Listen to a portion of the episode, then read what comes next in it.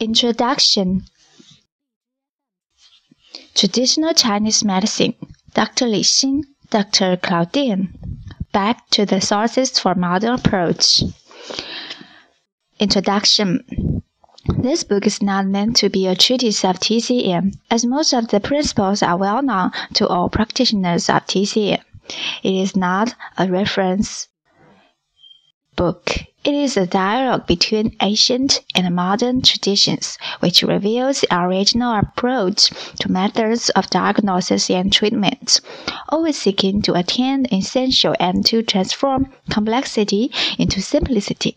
Performed with a clear mind, a treatment will give a clear and fast result. But what looks very simple is in fact very difficult to grasp. Li Xin captures the whole of a person beyond the initial appearance of patterns of disharmony, like an artist captures the soul of a landscape beyond its appearance, which we see as reality. 这本书不是一本传统中医学的专业教材，就像我们已知的面向所有的传统中医药实践临床者的。 原理那样的教材，它不是一个参考书，它是一个在古典传统和现代传统之间的对话录。这样一个对话录呢，揭示了一个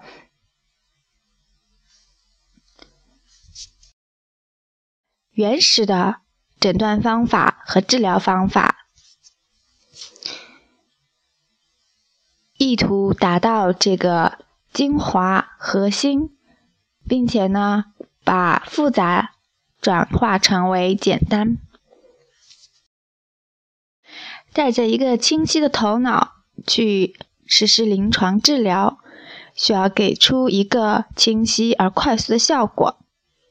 但是，看起来非常简单的道理，在实际中。现实中是非常难以掌握的。李欣呢，抓住了一个人的整体面，抓住的远远超过了一种病态的不和谐的模式呈现出来的原始的一些症状，就好像一个艺术家掌握了一幅风景的灵魂。不仅仅是它的一些景点特点，这些景点特点在我们看来就是一个现实。Such approach is already beyond the first degree of understanding and practicing TCM, which is mostly based on recognizing patterns of disharmony and actively trying to correct them. Instead of focusing on the part which will reveal the whole, Li Xin looks directly at the whole. 这样一种原始的方法，已经远远超过了理解和实践中传统中医药的第一阶段。第一阶段呢，大部分是基于来识别不和谐的。类型，并且积极的、努力的去纠正。Instead of focusing on the part which will reveal the whole, Li Xin looks directly at the whole. 不去关注部分，而部分呢，其实也会揭示整体。李辛呢，就直接看整个人体，看整体。Only ancient sources of knowledge will bring us to this understanding. We are talking about the books and compilations written before the Tang and or Song dynasty. 10th century AD, Li Xin believes that after the Song dynasty, only a few doctors were following the principles of the Huangdi Neijing, the four-level system, 卫气营血 and the three burner system. 三焦, whose prescriptions are based on the taste and direction of the herbs, are the only treatise adding some real value after the Han Dynasty. 只有回到知识的古老的源头，才会让我们对整体能够理解。我们讨论的是在唐宋朝代以前的那些书籍和整理的一些读本。李欣认为，在宋以后，只有很少一部分医生在跟随《黄帝内经》的法则。这四个水平的系统，及胃气营血，还有三焦的系统，以这样一些法则来处方，是基于药草的气和味。就是它的味道和它的作用方向，这两种原理和处方的法则是在汉代以后唯一对学术有真正贡献价值的。It is with a thorough knowledge of the ancient books, Huangdi Neijing, compiled by the first and or second century AD, Shang Han Lun, written by Zhang Zhongjing during the late Han Dynasty, third century AD, Shen Nong Ben Cao Jing, edited by Ge Hong in the Tang Dynasty, but coming from ancient sources not one can learn to use the basic concepts and develop one's own practice of TCM. It is then possible to read all the other books without being lost in the battles of schools and create one's own formula Knowing the personality of each herb, which instead of having a fixed function, as we usually know it, will express itself in a different way according to the situation. Is essential, says Li Xin. 在公元前一世纪或者二世纪的时候整理的《 黄帝内经》是一本全面透彻的古书。阐述了一个非常全面透彻的知识。公元前三世纪，汉朝晚期，由张仲景写作的《伤寒论》也是这样的书。还有由唐代的葛洪编辑的《神农本草经》。这本书也是，虽然是唐代编的，但是它是来源于古代的资料。学这三本书呢，就可以，嗯，用理解最基本的概念，并且发展出你自己对于传统中医药的自己的实践。然后呢，你才有可能在。不影响学校有功课的情况下，读懂所有的其他书籍，并且发展出属于自己的理念，知道每一种药草的性质、物性，而不是知道它们的一些混合的功能，是非常关键的。李辛说：“Modern books tend to teach us how to recognize a pattern of disharmony. Liver yang rising, heart blood deficiency, damp heat invading spleen, and treat the manifestation of disease, the function of the organ prevails and it can lead to a systemization close to what we find in Western medicine. The Huangdi Neijing teaches us to see the patient as a whole. What are his resources? Jing, Qi, Shen, and Xing. How good are his basic body functions? Sleep, appetite, bowel movements, urination, sweating, motion, and exercises.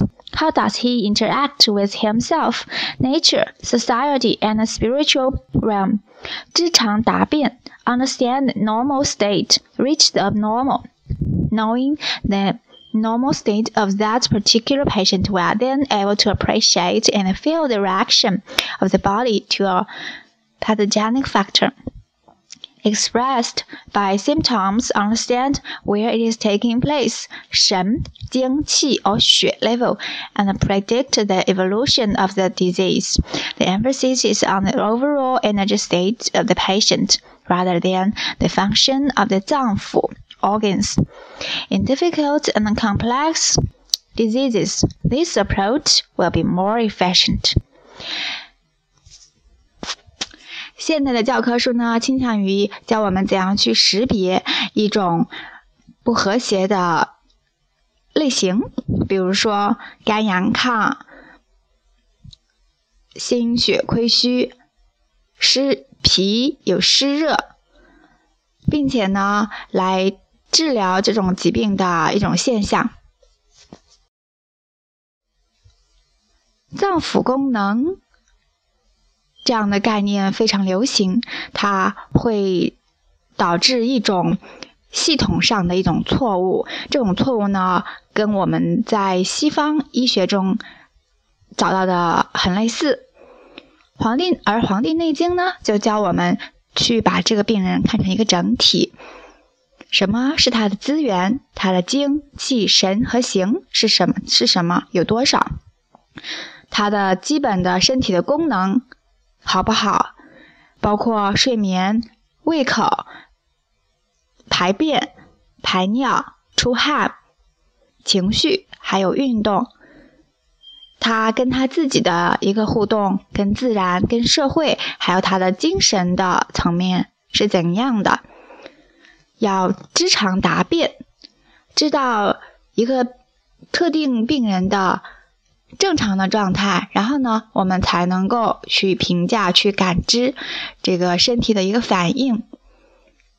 面对邪气的一个入侵的时候，啊，它症状的表现，然后呢，再去理解到究竟是在哪里发生了这样一个正邪的交战，是神经。气或者血的层面呢，并且我们可以判断疾病的走向和发展。重点是在整病人整体的能量水平，而不是说脏腑的功能。在非常困难和复杂的疾病中，这样一个方法会更加有效。In this book, we'll demonstrate how to appreciate the main resources of the body and make a diagnosis in four steps. 在这样一本书中，我们会呈现出怎样来评估整个身体的人体的主要的层面，并且呢，嗯，用四个步骤来进行诊断。We shall then talk about Therapeutic approaches. The use of herbs and prescriptions will make up most of this section. We shall introduce different classifications of herbs according to the Emperor Shen Nong, upper, middle, and lower levels, and then according to Li Xin's own experience, based on the taste and direction of the herbs.